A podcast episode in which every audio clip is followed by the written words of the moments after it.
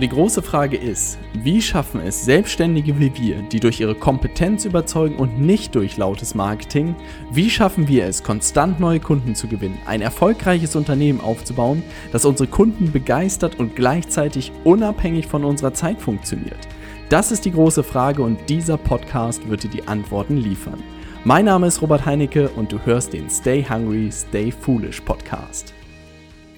Wie kann man es schaffen, auch in stürmischen Zeiten ruhig zu schlafen? Und das ist etwas angesichts der aktuellen Lage. Eine Frage, die ich mir vor mehreren Jahren schon gestellt habe. Und deshalb dachte ich mir, jetzt teile ich mal in dieser Podcast-Folge, wie ich diese gesamte Situation gerade sehe, was ich getan habe und was ich vor ungefähr drei Jahren für mein Unternehmen gelernt habe, was mich heute doch etwas ruhiger schlafen lässt als sonst. Und ich würde vorschlagen, dass wir direkt mit dieser Folge starten, weil das etwas, was mir wirklich am Herzen liegt, dich da drin auch wirklich unternehmerisch fit zu machen, wirklich auf solche Situationen vorbereitet zu sein. Ich glaube, das Schlimmste, was einem passieren kann, ist wirklich reaktiv zu handeln und von sowas erwischt zu werden das Beste, was natürlich passieren kann, ist, dass man auf sowas vorbereitet ist und gefühlt schon ähm, alle Handgriffe sozusagen sitzen und man ganz genau weiß, was man tun muss. Ich bin auch noch weit weg davon, aber vor wirklich drei Jahren gab es ein Erlebnis, was wirklich unternehmerisch alles für mich verändert hat, wo ich viele Sachen irgendwie plötzlich umgesetzt habe, die vorher ich nicht gemacht habe, die heute dazu geführt haben, wo ich heute davon profitiere, weil ich gewisse Sicherheitsmechanismen aufgebaut habe, die mir heute helfen, ruhiger zu schlafen was ist passiert? Es muss wirklich drei bis vier Jahre her gewesen sein, als ich äh, noch sehr erfolgreich Pfeffermühlen auf Amazon verkauft habe. Ich weiß nicht, ob du das wusstest, aber ähm, zu dem Zeit war dieses ganze Thema Amazon FBA, das bedeutet eigene Produkte auf Amazon verkaufen, der absolute Schrei. Und Robert konnte natürlich nicht die Finger davon lassen, das Ganze auch für sich auszuprobieren. Und irgendwie bin ich auf das geniale Produkt der Pfeffermühlen gekommen. Ja, und es war wirklich, es waren goldene Zeiten. Ja, die Pfeffermühlen gingen nur so vom Band. Jeden Tag hatte ich da zig Bestellungen, bestimmt zwischen 30 und 50 Bestellungen. Und dann kam Weihnachten, es muss glaube ich 2017 gewesen sein oder 2016. Und ich habe schon gesehen, mein Bestand wird immer weniger. Das bedeutet, was man da so ein bisschen wissen muss, wenn man bestellt, dann dauert das wirklich sechs bis acht Wochen, bis die Ware da ist. Meistens hatte man so vier Wochen Produktionszeit plus irgendwie eine Woche per Flugzeug, dann noch ins Amazon-Lager einbuchen. Sechs Wochen warst du schon schnell. Das bedeutet, man musste sich so im September und Oktober ganz genau überlegen, wann man sozusagen bestellt, damit einem nicht äh, die Ware zu Weihnachten ausgeht, weil das ist der Supergau gewesen. Ich wusste damals nicht, ob Leute wirklich Pfeffermühlen zu Weihnachten kaufen oder nicht.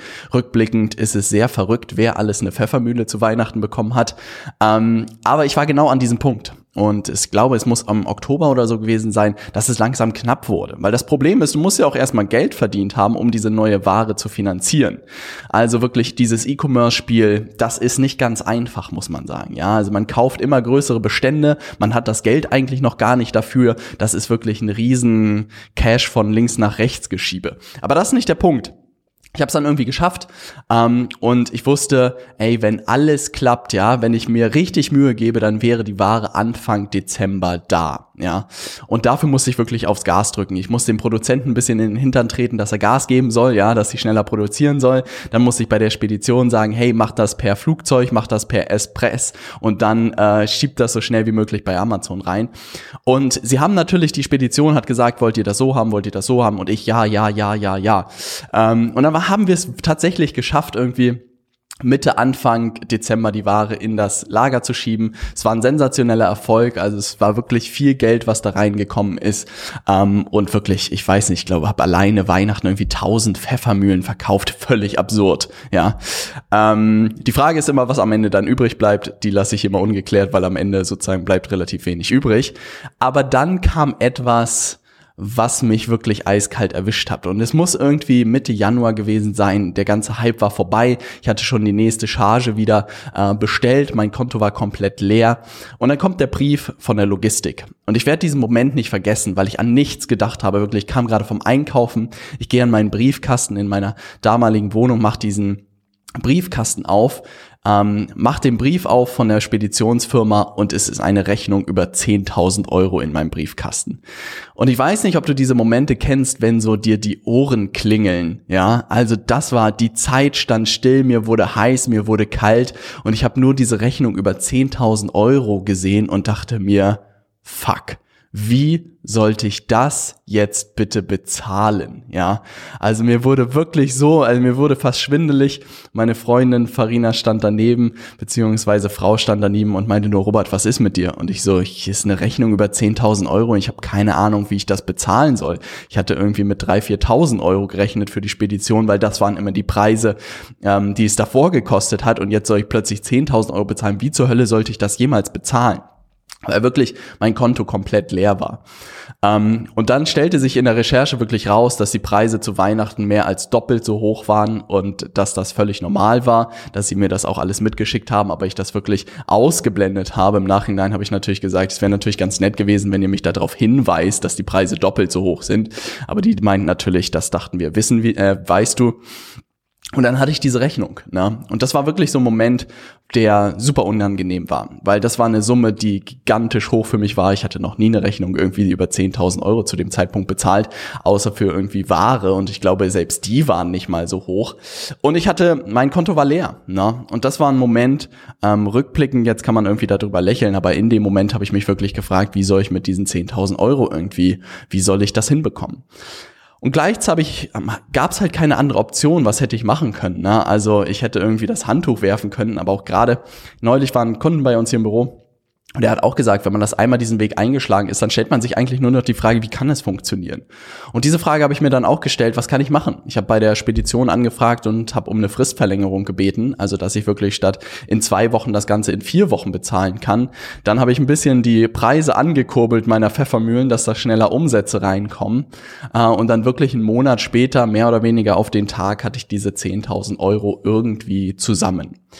Und dieser Moment hat mir aber wirklich gezeigt, dass ich dachte, hey, das darf dir eigentlich nie wieder passieren. Also, dass du so ein dünnes Polster an Finanzen irgendwie hast, ist totaler Mist. Wenn jetzt wirklich was passiert wäre, dann wäre ich, dann wäre ich hops gegangen. Und das ist etwas, was ähm, nicht so ein schönes Gefühl ist.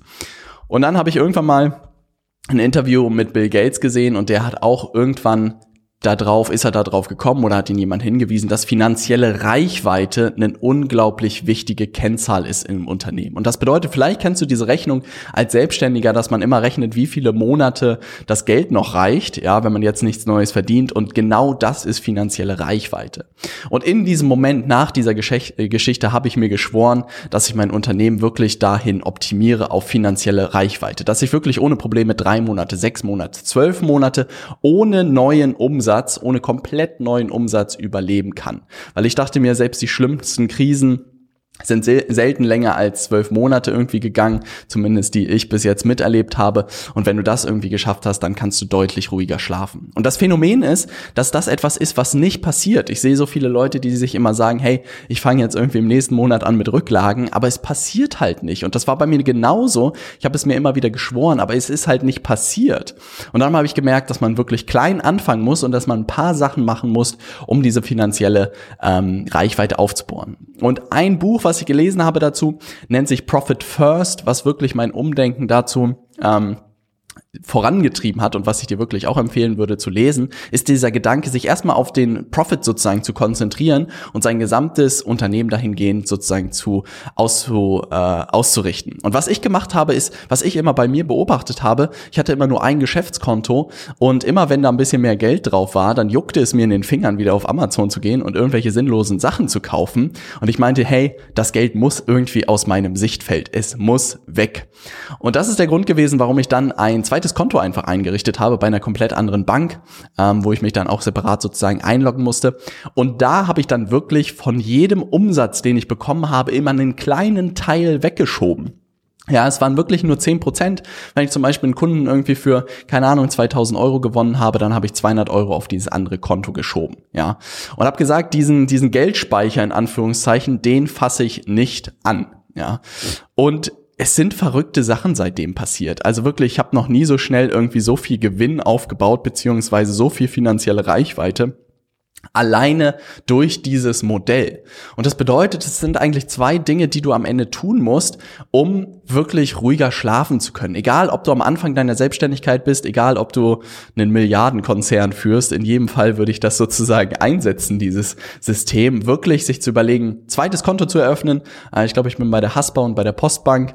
Äh, gefühlt sind Banken auch Pest oder Cholera. Ich glaube, da gibt es keinen großen Unterschied, wo man sich dafür entscheidet. Ähm, und habe da zwei Konten und wirklich ich, bei jedem Umsatz schiebe ich was auf das andere Konto. Mittlerweile zahle ich die Gehälter von dem anderen Konto, weil das ganz gut funktioniert. Aber wirklich, dieser Berg soll immer weiter wachsen und da gucke ich immer drauf, wie lange reicht sozusagen dieses Geld und habe einfach diese Gewissheit, dass auch solche Krisen wie jetzt zum Beispiel Corona, dass man da wirklich mehrere Monate aushalten kann ohne neuen Umsatz. Und das gibt einem unglaubliche Sicherheit. Und das Gute ist wirklich so eine Kennzahl, um die mal gehört zu haben, man sollte wirklich immer sechs bis zwölf zwölf Monate in sozusagen Rücklagen haben, das ist am Ende ein gesundes Unternehmen. Und wie gesagt, man wird sich immer sagen, dass man im nächsten Monat damit anfängt, aber es ist wirklich eine proaktive Entscheidung. Und wenn ich eine Sache so früh wie möglich machen würde, egal ob ich ganz am Anfang meiner Selbstständigkeit bin und irgendwie dieses Geld auch bräuchte, würde ich immer sagen, ich würde mir immer ein zweites Konto einrichten und würde von jedem Umsatz, den ich sozusagen verdiene, gleich schon Teil beiseite schieben. Ich glaube, in dem Buch Profit First spricht er wirklich von ein Prozent des Umsatzes erstmal wegzuschieben, um in diese Routine zu kommen und dann sich am Ende immer weiter zu trauen, weitere Sachen wegzuschieben. Und ich kann dir nur sagen, wenn du die eine Sache Sache machst für die nächsten stürmischen Zeiten, dann tu es wirklich das. Bankkonto anmelden und immer von jedem Umsatz was beiseite packen. Ähm, deine Firma deine Freunde, deine Familie und du dir selbst wirst es danken, wirklich da in diesen Zeiten dann ruhig schlafen zu können. Dann habe ich natürlich geguckt, was kann ich zusätzlich tun, um diese finanzielle Reichweite jetzt auch noch zu verlängern. Also was bedeutet, wenn es wirklich in einem Jahr noch nicht vorbei ist, ähm, was ist, wenn plötzlich keiner mehr danach Beratung braucht. Ich glaube nicht daran, ähm, aber es kann natürlich sein. Und dann habe ich so ein bisschen meine Option auch ähm, durchgesprochen mit meinem Steuerberater, was ich explizit machen kann. Zum einen gibt es diese Möglichkeit der Kurzarbeit. Ähm, das habe ich mir angehört. Das bedeutet, man kann Mitarbeiter nach Hause schicken, die arbeiten dann nicht mehr, ähm, kriegen am Ende aber das Gehalt vom Staat. 60 Prozent, glaube ich, des Nettogehalts ist der letzte Stand, den ich kenne. Und das wäre so etwas, was ich wahrscheinlich in letzter Instanz irgendwie ziehen würde. Der große Vorteil als Unternehmer ist natürlich, dass ich die Löhne dann komplett nicht bezahlen muss, ne, dass der Staat da einspringt. Aber auf der anderen Seite verzichte ich natürlich auch komplett auf die Arbeitskraft oder die Arbeitsleistung meines Mitarbeiters. Ähm, und das muss natürlich, wäre dann sozusagen letzte Instanz, die man irgendwie ziehen kann. Was ich jetzt direkt umgesetzt habe, ist, dass ich meine Gewinne für 2020 auf Null angemeldet habe. Was ich sonst immer gemacht habe, ist wirklich meinen Gewinn für das jeweilige Jahr sauber anzumelden und wirklich zu eine Schätzung zu machen, wie viel Gewinn wir dieses Jahr machen ähm, und die Vorauszahlungen zu leisten. Das bedeutet, das ist etwas, was ich irgendwie auch ein bisschen unangenehm fand, dass man halt wirklich Gewinne erzielt und dann ein paar Monate später kommt das Finanzamt um die Ecke und will gigantisch hohe Summen von dir. Und das kann man halt dadurch abfedern, dass man eine grobe äh, Einschätzung gibt, was man für einen Gewinn macht für das jeweilige Jahr und dass man dann die Steuern schon mal vorauszahlt. Das bedeutet, bestenfalls bezahlt man am Ende gar nichts im nächsten Jahr oder man kriegt sogar was zurück. Also da gibt es so kleine Erfolgsmomente dann. Äh, man leidet zwar ein bisschen entlang des Weges, wenn man sieht, was man alles an Geld an den deutschen Staat überweist, aber das ist ein anderes Thema. Was ich jetzt aber gemacht habe, wenn ich die Gewinne auf Null sozusagen anmelde, dann kriege ich diese Vorauszahlungen auch zurück. Das bedeutet, das ist natürlich ein Riesenvorteil. Keiner weiß, wo am Ende dieser Gewinn äh, am Ende landet dieses Jahr. Aber diese Vorauszahlung, die ich schon getätigt habe, jetzt wieder zurückzubekommen, ist natürlich zusätzliche Liquidität. Und am Ende ist das halt die Kennzahl, die uns interessiert. Wie viel Cash haben wir in the Bank? Ja, das ist das, was uns interessieren muss. Alles andere sind irgendwie Buchhaltungskennzahlen, die nicht so spektakulär sind. Und das Ding ist, selbst wenn man jetzt einen Gewinn machen würde, keine Ahnung, vielleicht von 200.000 oder 250.000 oder keine Ahnung, wo man bei rauskommt dieses Jahr, ähm, dann könnte man das Ganze auch wirklich dann erst 2021 versteuern und das würde dieses Liquiditätsthema wirklich ins nächste Jahr ähm, verschieben und das würde es halt viel, viel leichter machen. Also das ist die Sache, die ich sofort umgesetzt habe. Was ich noch überlegt habe, und das muss man mal erklären, wie es in der GmbH ist, ähm, auf das eigene Gehalt zu verzichten. Das bedeutet auch, ich habe in den letzten Jahren auch privat irgendwie genug Geld beiseite geschafft ähm, und könnte jetzt auch ein paar Monate ohne Problem auf mein persönliches Gehalt in meiner Firma verzichten. Und das ist auch etwas, was ich gerade prüfe, wie ich das machen lassen kann, beziehungsweise wie ich das senken lassen kann, weil ich mir sage, hey, ich kann auch erstmal die nächsten Monate irgendwie aus meinen Rücklagen, meinen privaten Rücklagen, Anlagen arbeiten und lasse sozusagen das Geld in der Firma. Aber das bringt mich eigentlich zu einem wichtigen Punkt, den ich auch häufig gemacht habe und wo ich mein Umdenken auch komplett sozusagen geändert habe, dass ich gerade, als ich meine Pfeffermühlen verkauft habe, irgendwie mich komplett zurückgenommen habe. Zu der Zeit habe ich mir fast kein Gehalt ausgezahlt. Also ich habe da irgendwie von irgendwelchen Rücklagen irgendwie gelebt, mehrere Monate und habe mir halt nichts ausgezahlt, weil ich dachte, hey, das Ding wächst dann viel, viel schneller ähm, und dann irgendwann, keine Ahnung, äh, kann ich mir da, kann ich mir Paläste davon hinsetzen. So schlimm war es nicht nicht, aber ich habe halt verzichtet. Und das ist etwas, was ich im Nachhinein nicht nochmal so gemacht hätte und vielleicht auch ein Tipp für dich ist, ähm, weil ein guter Freund hat mir mal empfohlen, hey, Robert, du musst eigentlich dahin kommen, was weiß ich. Ich glaube, er hat es regelmäßig, alles halbe Jahr musst du eigentlich dein Gehalt erhöhen. Ne? Und das war so ein paradoxer Gedanke, weil ich dachte mir so, hm, jedes halbe Jahr mein Gehalt erhöhen, warum soll ich denn das irgendwie tun? Ne? Wenn die Umsätze dementsprechend natürlich mitwachsen, das muss man vorausschicken. Ansonsten steuert man sich da wahrscheinlich auch ins Aus. Aber der Gedanke war halt cool, nicht irgendwie zu verzichten, sondern sich auch ein vernünftiges Gehalt zu bezahlen. Und dann muss am Ende das Unternehmen auch funktionieren. Ne? Und das ist ein Gedanke, den ich für mich daraus mitgenommen habe, dass ich auch jetzt in der Phase mir wirklich und auch schon von Tag eins eigentlich mir ein vernünftiges Gehalt in meiner Gesellschaft auszahle und auch regelmäßig irgendwie das erhöhe, wenn die Umsätze weiter steigen. Ähm, und es zwingt mich nämlich am Ende dann auch anders mit dem Geld irgendwie umzugehen. Wenn ich mir heute noch irgendwie äh, einen kleinen Kleinlohn nur auszahlen würde, dann würde ich ganz anders mit dem Unternehmen umgehen. Und ich glaube aber ultimativ muss halt ein Unternehmen auch dein Gehalt, ein vernünftiges Gehalt tragen. Und das ist etwas, was ich immer wieder so machen würde und wo ich wirklich am Anfang in diese Falle getappt bin, auf diese Verzichtsfalle, was dir wirklich nichts bringt, weil am Ende kommt häufig ein Business Case irgendwie raus, wo du nicht genug verdienst. Ähm, und das ist das Schlimmste, was passieren kann. Und gleichzeitig spornt dich das auch so ein bisschen an, wirklich, wenn du sagst, jedes Jahr oder jedes halbe Jahr willst du dein Gehalt erhöhen, musst du dementsprechend natürlich auch handeln und dementsprechend auch liefern, dass dein Umsatz jetzt weiter steigt.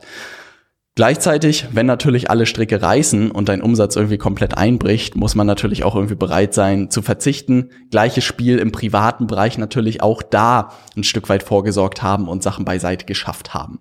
Und dann fragen mich manche Leute auch, Robert, wie sieht's irgendwie mit Aktien aus? Wie sieht's immer mit, mit Immobilien aus?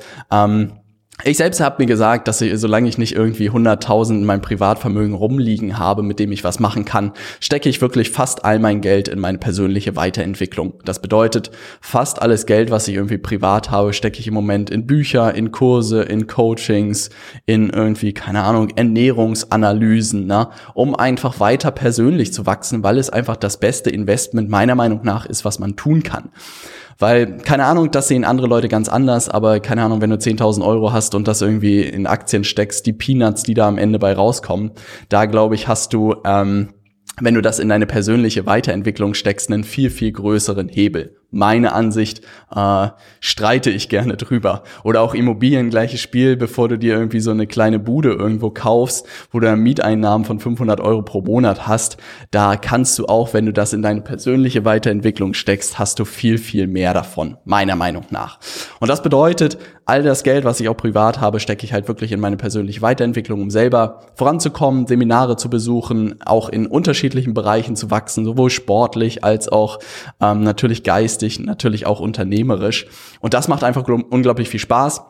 Weil ich glaube halt wirklich, die eigene Selbstständigkeit oder das eigene Unternehmen ist halt wirklich das beste Investment, was du eigentlich tun kannst, meiner Meinung nach. Das bedeutet, um diese Folge nochmal zusammenzufassen und um dich dafür ein Stück weit äh, zu sensibilisieren für die nächsten stürmischen Zeiten, um dort ruhig schlafen zu können, würde ich dir wirklich empfehlen, dein Unternehmen auf ähm, finanzielle Reichweite zu optimieren und auch wirklich auf fancy Sachen zu verzichten, bevor du da nicht ein Polster für mindestens sechs Monate liegen hast.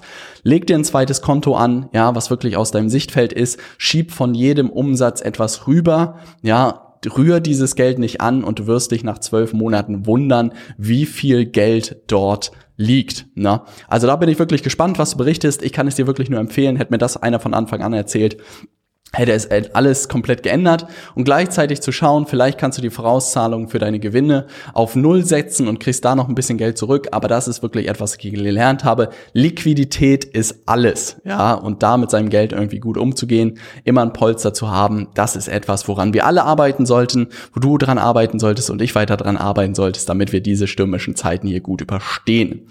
In der nächsten Podcast-Folge will ich dir wieder ein bisschen thematisch helfen und zwar, vielleicht kennst du diesen Fehler, ich will allen helfen oder diese Einstellung, ich will eigentlich allen helfen. Und gerade am Anfang der Selbstständigkeit war ich genau so unterwegs, ich wollte allen helfen und es war irgendwie die größte Falle, in die ich reintappen konnte. Und nächste Folge möchte ich dir gerne verraten, wie du das Ganze änderst, ähm, wie du mit ein paar Tricks sozusagen das Ganze ändern kannst und deine Selbstständigkeit richtig zum Laufen bringst. Ich freue mich, dich in der nächsten Podcast-Folge begrüßen zu dürfen. Keep pushing, dein Robert.